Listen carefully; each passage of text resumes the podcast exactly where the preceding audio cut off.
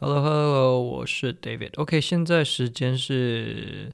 三月三号，也是礼拜五。这集 Podcast 要上传的凌晨三点多，所以这集我就要完全自己经手来操作。为什么现在这个时间点还在录音呢？因为我本来其实工作时间就是反过来的，所以就是跟我比较熟的人就会知道，其实我大部分的工作时间都是在晚上。好。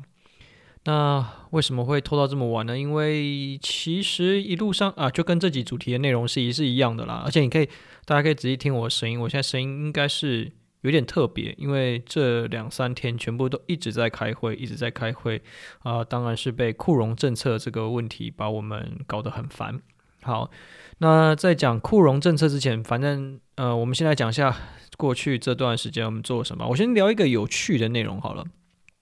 刚好最近就是呃数据啊 AI 这件事情就是很很红嘛，然后就刚好上次二二八连假就是跟呃家里的长辈出去玩，然后你知道就是有时候跟长辈出去的时候，长辈就可能是为了示好，然后就会跟你说：“哎呀，你的 Podcast 我们都有在听啊，就是快要快了，快要我我们快要听懂了，快要听懂了。”然后当然就是笑笑啊，就是对，就是我相信有些啊、内容是场面话，因为。我自己也知道，其实这些内容有时候不一定是那么平易近人。然后再来笑一笑背后，其实就是我觉得这就是呃，怎么讲？因为数据就是你你你如果太太研读数据，会有一个问题啊。比方说，因为其实呃，我们家的长辈其实在南部啊、其实就是呃嘉义跟台南这边。那你知道，其实，在 Podcast 后台可以看得到收听数，就是收听的呃受众是来自于啊、哪一个地区？那我我虽然说我没有对长辈不敬的意思，但就以我所知，其实啊长辈你们通常应该不太会去跳 VPN，也就是说你在哪里听，那你的实际上应该你的 IP 位置就会落在哪里。那 其实台南跟嘉义人很少啊，就是这个收听数很少啊，就听到了当下其实我就笑了，就是有时候呃这也突然间想一想说哇，那有时候如果说。大家讲一些东西，那其实有时候不太可能。有时候大家呃出来就是社会走跳嘛，就是有些内容数字会有些碰红。那在对于这些了解这些数字背后的人，不知道心里是怎么想的。所以刚好呃跟长辈在聊天的时候聊到这边，我就笑了。然后我就当然是附和长辈的话，因为毕竟他们还是出自于好意嘛。OK，好，那其实呃这礼拜从。呃，二二八连假结束之后，然后其实哦，真的好忙哦，好忙。就是一方面是台湾官方这边的金鱼计划开跑了嘛，那当然就是有一些组员啊、就是有一些问一些问我们一些啊、问我们这边一些问题，然后可能也有呃，像比方说像我们的 Line 的粉丝团啊，或者是呃，有人跟我比较熟的，可能就有问我一些问题，然后大概整理了一下一些大家的问题，呃。大概分享一下，然后分享完我们再来讲。哦，我这个礼拜大概从三月一号开始到现在，我每天大概都只睡不到三个小时，都是在开会处理库容的问题，还有该死的金鱼计划。OK，好。呃，第一个问题是，嗯呃，我们不要讲它是什么产品好了，因为这个卖家我觉得他其实非常有潜力。那反正他透过呃我们的 Line 的官方社团，然后找到我，然后。呃，去帮他看了一下他页面。我一开始就是在跟他对谈的过程中啊，然后我发现就是，诶，其实他很多东西都知道，然后他都很清楚。那他只是暂时不晓得他的整个销量状况是如何。那我去看了他页面之后，才发现其实，诶，他是一个很成熟的卖家，就是他在呃，包含整，比方说，因为像我们有装第，还有有装第三方的插件嘛，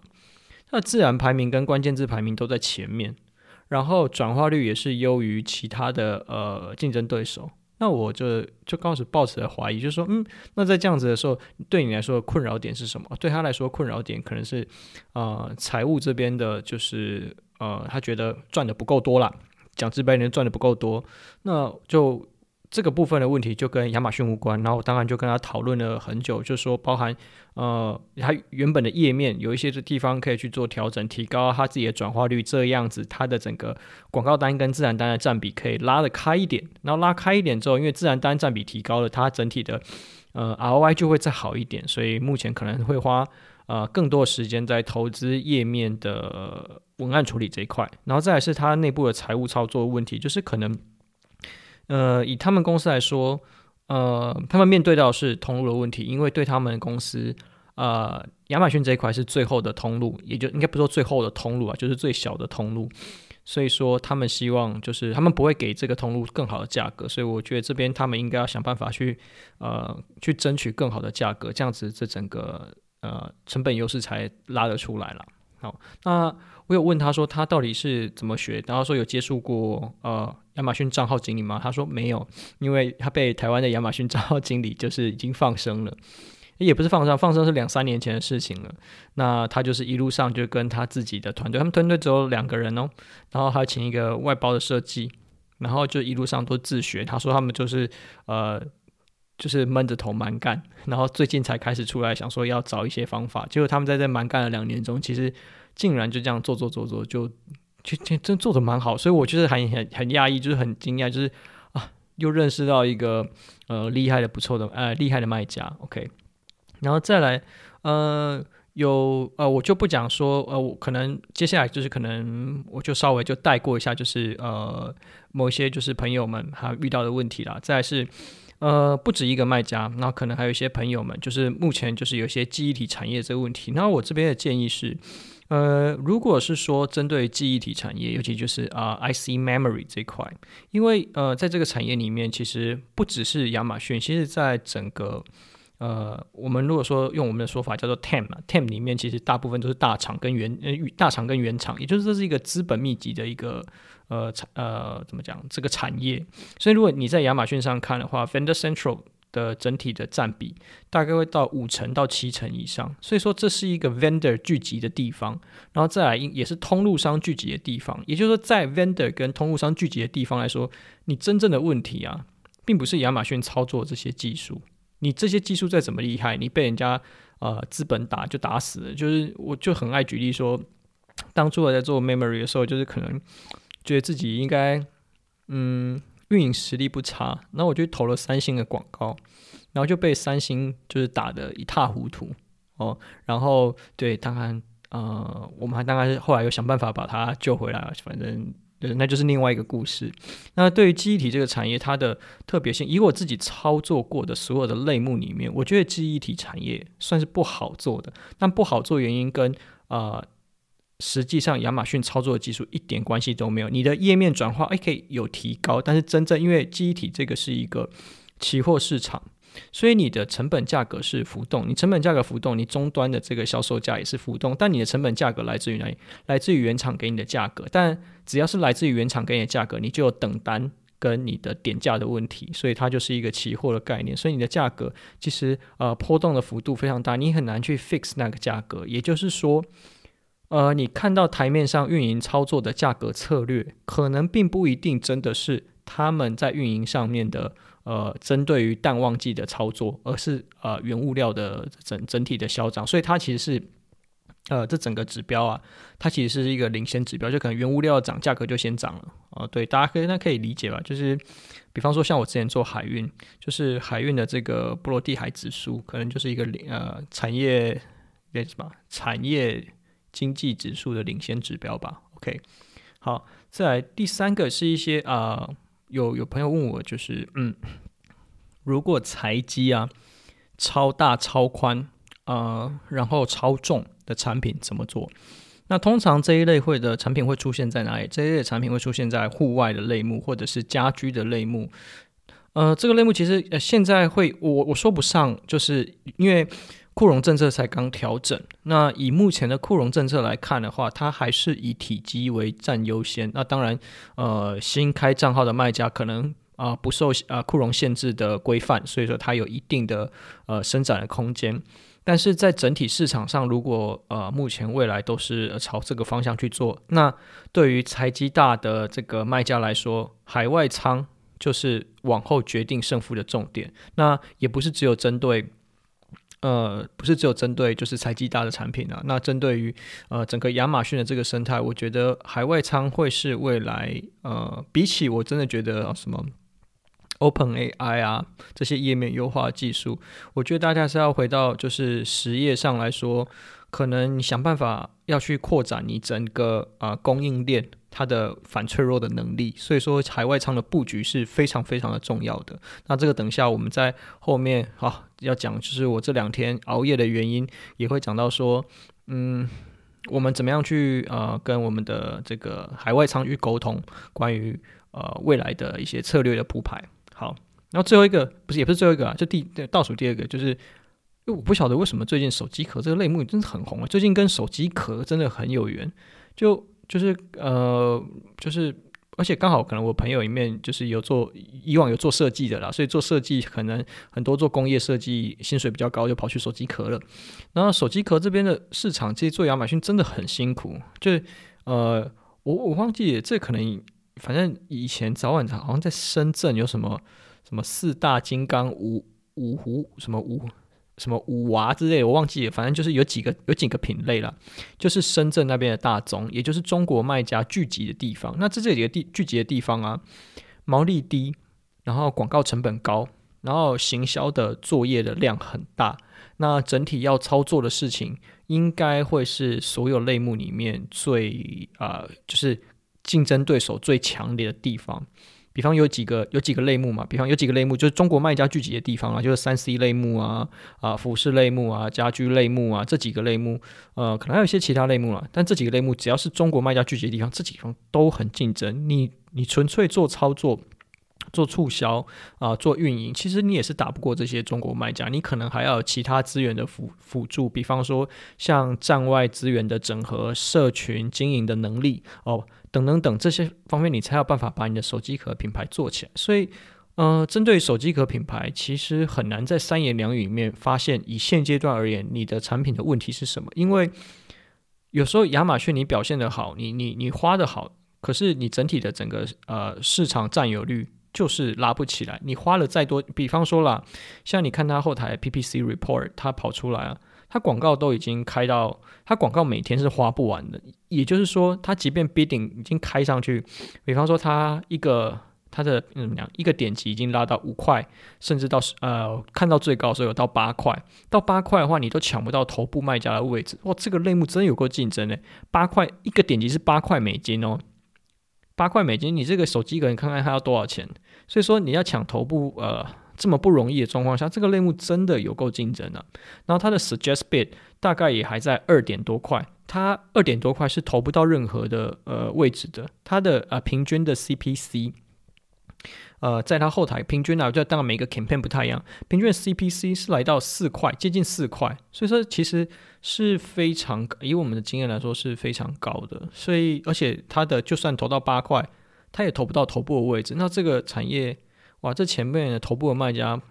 嗯、呃，整体巩固的是非常非常非常的强啊。所以说，你如果只靠亚马逊的这些运营技术，是很难抢到前面的排位。那如果说你要去呃用资本去砸的话，如果以中国卖家，比方说你可能在抖音啊、小红书上面，你都会看到这些呃卖家他们会怎么说？哦，我要开始做呃呃亚马逊，我要一个亿，我要一个亿的人民币的资本，我才有愿意去做呃这个账号。可是。有这么多人有一个亿的这个行销预算可以花吗？这这真的是不一定啊。好，然后再来最后一个呃，有来跟我讨论的卖家是，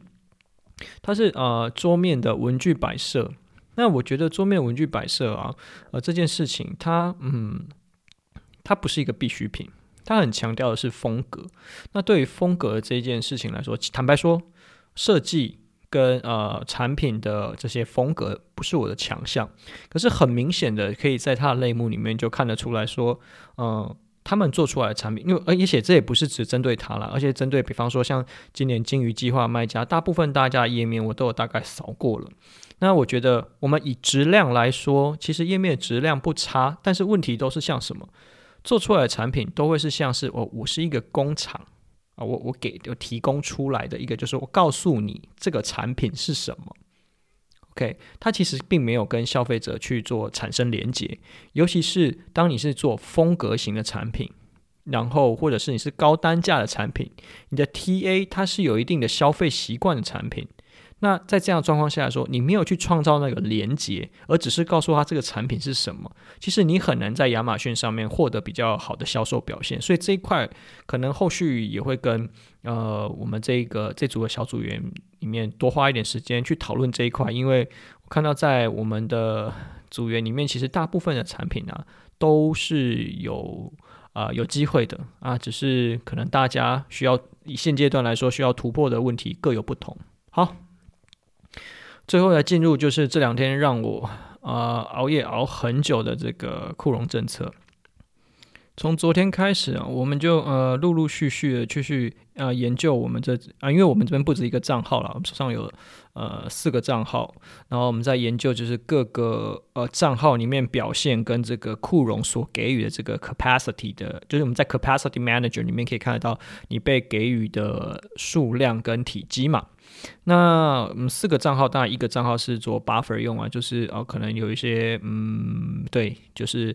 有一些可以操作空间的账号会在这个账号里面去做转，怎么样？好了，反正就是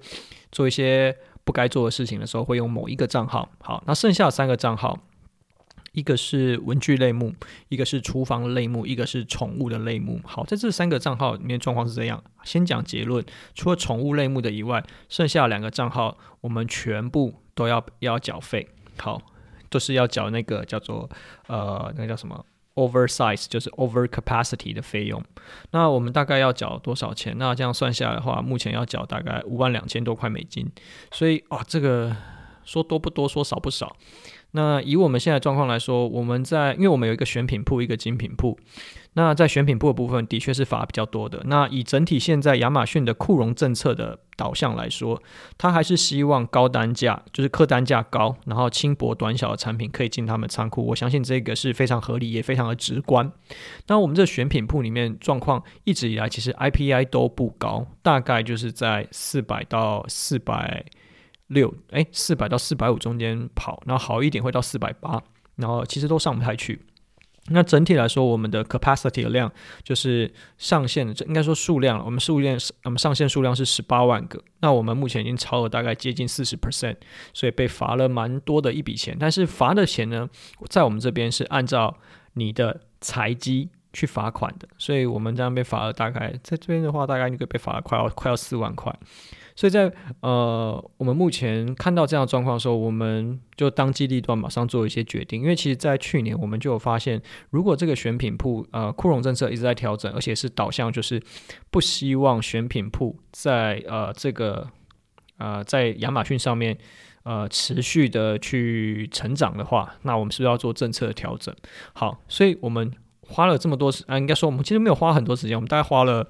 两三个小时讨论出这个结论之后，就开始就是要怎么样去呃因应这个库容政策的调整，然后我们去做一些改变。首先，我们把所有就是我们认为呃销售不好、销转很差的产品拉出来的话，其实成本是过高的，所以我们反而是用加速它去销售。那加速它去销售的话，我们试图用拉。加速它销售的方式，去呃提高我们这个账号的 IPI，看有没有办法。假设这些呃长期滞留的库存，就是转换率好了之后，可以拉起来，然后拉起来之后，把这些库啊、库存的容量分给我们卖的比较好的产品，这是暂时的做法。那具体我们是怎么做呢？呃，我们把所有的 listing 都拆开，OK，就是我们不用附体了，因为这些这讲难听一点的，这些产品我们本来就呃就这样弃之无味，哎。这样弃之食之无味，弃之可惜啊！所以说，就是把它当做一个，我们想办法来，我们在霸榜啊，就是因为在厨房用品里面，其实很多就是分 size 嘛，ounce 嘛。那这样把它分开之后，那比方说它可能有纸杯，然后塑胶杯，然后可能有八盎司一路到三十二盎司。哦，这样拆开的时候，哇，这整个类目很啊，这整个 parent 下面其实很多 listing 嘛，那我们，把它全部拆开，然后用呃很高的 discount，然后去洗这个类目的版面。然后为了目目的就是为了让它提高它整体的销转，因为我们算啊，我们要拉出来还要不然要做 remove，不然就是 removal order 的时候，我们觉得这个整体的费用不划算，不如就直接在啊、呃、库存里面现阶段把它清掉。尤其是现在就是还在啊、要要准备进入夏天了嘛，所以冬天这些长期滞留的产品啊，要趁现在赶快销掉。所以基本上我们现在就是在啊亚马逊上面这些产品就用很大很大的折扣想办法去把它清掉，这是。先清掉长期库存，这是第一步。在第二步，跟海外仓呃讨论一下我们之后的合约，因为我们的确是有一些是呃 oversize 的产品。那过往啊，我们其实对于我们不呃不喜欢做 oversize 的产品，因为第一个物流成本高，而且物流成本在过去的几年来说波动非常的大，我们很难去抓到一个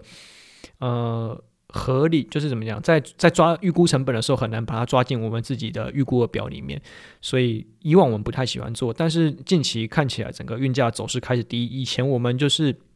呃有看到一些有利基产品，但是是 oversize 的产品，我们今年都是想办法再把它上架了。那上架之后，我们现在想要做法就是透过呃可能跟海外仓，因为我们的目前的状况是这样，就是美东，OK，美东我们有自己的呃。自自己的仓库，那美西我们现在会签一个海外仓啊，应该说美西我们就有一个海外仓，但是我们希望在美中跟就是南就是反正我们希望再签两个海外仓，然后希望哎哎应该说再签两个海外仓之外，然后我们还会去 enroll AWD 的呃，我怎么觉得脑袋现在好像不太清楚，就是对 AWD 就是亚马逊卫星仓的这个计划，虽然在呃仓储费用上来说 AWD。它的费用是高，我们自己的海外仓哦，高有一个阶段应该高了一成，一成接近两成。那以如果以算毛利来说的话，其实哦这个费用蛮惊人的。但是我们去评估本来这些产品，呃，如果可以用。啊、快速的，就是就我们叫做了高频次、小批量的补货的方式去提高 IPI 的话，把这个空间拉开之后，我才有我的我反正说现在最重要是要想办法去提高你自己的库容量，你的后续你才的销你的销售量才有办法放大。所以我们现在目标都是想办法把我们自己被给予的这个。容量去提高，那就是目标就是高频次、小铺、小批量的补货。那对于海外仓的配置，还有就是 A W A W D 的这个仓库的这个配合，我们就现在是正在处理中。然后这段时间就是一直在开会跟呃仓库开会，然后他就会给你很多 solution，然后你就等他，然后回复啊。所以说就是一来一往。在这边处理这些开会的杂事。好，那在另外一个就是比较偏文具的这个类目啊，其实，在文具这个类目里面，诶，其实反而我们有小抄，就是可是因为它的本身的产品就是 standardize，哎，standard size 比较多，所以说呃，诶，在因为我们在类目就是可能有时候有听过我的产品的卖家就知道，其实呃，best seller 的前十就是在那个类目。我的小类目的前十里前十名里面有五个都是我们的产品，所以其实不太需要担心，反而是因为，嗯，其实我们也说不上来原因是为什么，就是我们认为其实我们产品已经是 best seller，那应该要获得更高的库容的呃上限，可是呃我们有去问 seller support 跟我们的 sales manager，他们说他们会去争取，就是说我们即便都是 best seller，而且。我们说前十名有就是五个跟四个，呃，四个五个是我们的产品，因为有时候会在第十名、第十一名那样跳。那至少前五名，前五名里面有三个都是我们家的产品，你应该要给我们更多一点的空间吧？然后呃，这个 seller support 的回答是这样，他说：“哦。”你们这个类目啊，平均的这个销转的速度比较慢，而且占的体积比较高，所以在这个类目下面，本身被配给到的容量就比较低。然后再加上呃，我们跟 Sales Manager 去讨论的状况，就是在我们这个小类目里面，其实客单价比较低，所以并不是亚马逊呃 appreciate 的呃类目。所以说，它在一开始分配上来说，它就有大小眼，就不愿意给我们更多的呃。配额，所以说就变，因为这样的关系，我们可能是一个相对比较小的类目，然后体积比较大，呃，客单价比较低，所以说在不获得青睐的状况下，我们能够获呃争取到的库容线，哎、库容上限就比较少。妈的，可恶，哎。可是没办法，如果游戏规则都是呃这样子定的话，那我们也真的是束手无策。呃，目前呢、就是在争取，反正如果他这样定，那我们也必须要去靠海外仓去补货支持才有办法。那我们也有因为这个问题，然后去重新看了一下我们的在途，还有就是在海外仓的库存有多少。那也是因为，呃，好险我们有呃海外仓的调配，不然如果以一般卖家来说，如果啊你的 FBA 仓库你现在看到你的库容已经是呃超过上限了，那这些在途的这些库存对你来说就是一个定时炸弹，你进去你一进去就是超标，你一进去就是罚款，所以呃这也是为什么说当库存的这个库容政策在调整的状况下，海外仓的重要性越来越高，所以。啊，真的，大家要赶快去找海外仓了。海外仓的这个重要，我觉得在未来将是，呃，应该会是一个很大的决胜的战场。OK，那。我们这我们目前反正如果说你没有海外仓，你要想办法赶快可以拦截的话，就把这些呃货拦截下来。比方说还没有出的，你赶快拦了。如果在海上，那可能呃要想办法，就是看有没有办法你让去中，就是请他中转到其他地方，但是应该是不太可能了。所以就是要抱持着这个心理准备，这个费用可能会产生。好，那我们这边针对于这些可能会超出的库存，我们怎么做呢？因为呃，我们说我们清掉了亚马逊上面的一些产品嘛，那清掉这些产品之后，呃，那我们这些在途的呃库存怎么办？我们决定倒过去沃尔玛上面去卖了。因为沃尔玛目前针对于呃库存的库容限制来说，并没有这么高，那它的抽成费用跟亚马逊来说也是一样的，所以我们就把呃这个我们觉得比较 slow moving 的产品，或是亚马逊不 favor 的产品，我们就移到沃尔玛上面去，所以就是反而呢变成这个我们的海外仓变成我们的中转仓去调配，就变成我们的那个啦，就是。Distribution Center 去帮我们做亚马呃亚马逊跟沃尔玛的中转仓，那这部分也是提供给大家做参考。不然未来如果这个库容政策越来越严格的状况下，尤其是第四季，目前还不晓得状况会是怎么样，所以就大家加油吧。好，那最后一个我们的这。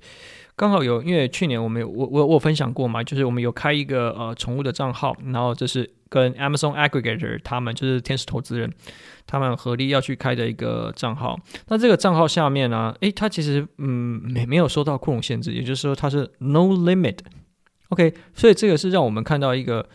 呃，我们有尝试着去开新的账号，看就是请服务商看那边把开新的账号。那想说如果是这样子的话，那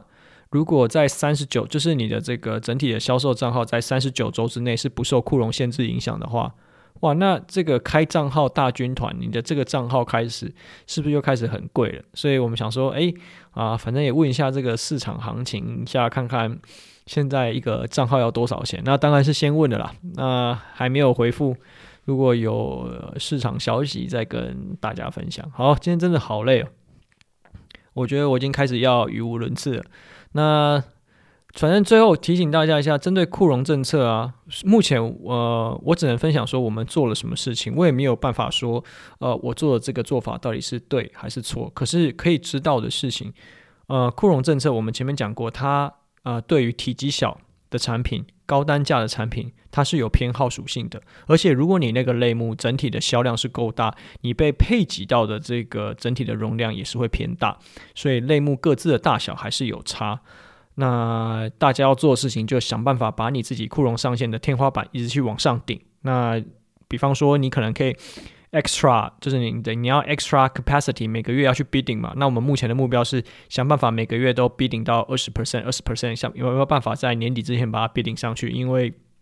这样子我们才有办法，呃，利用原本的 Hero ASIN 去创造更多的利润。OK，that's all。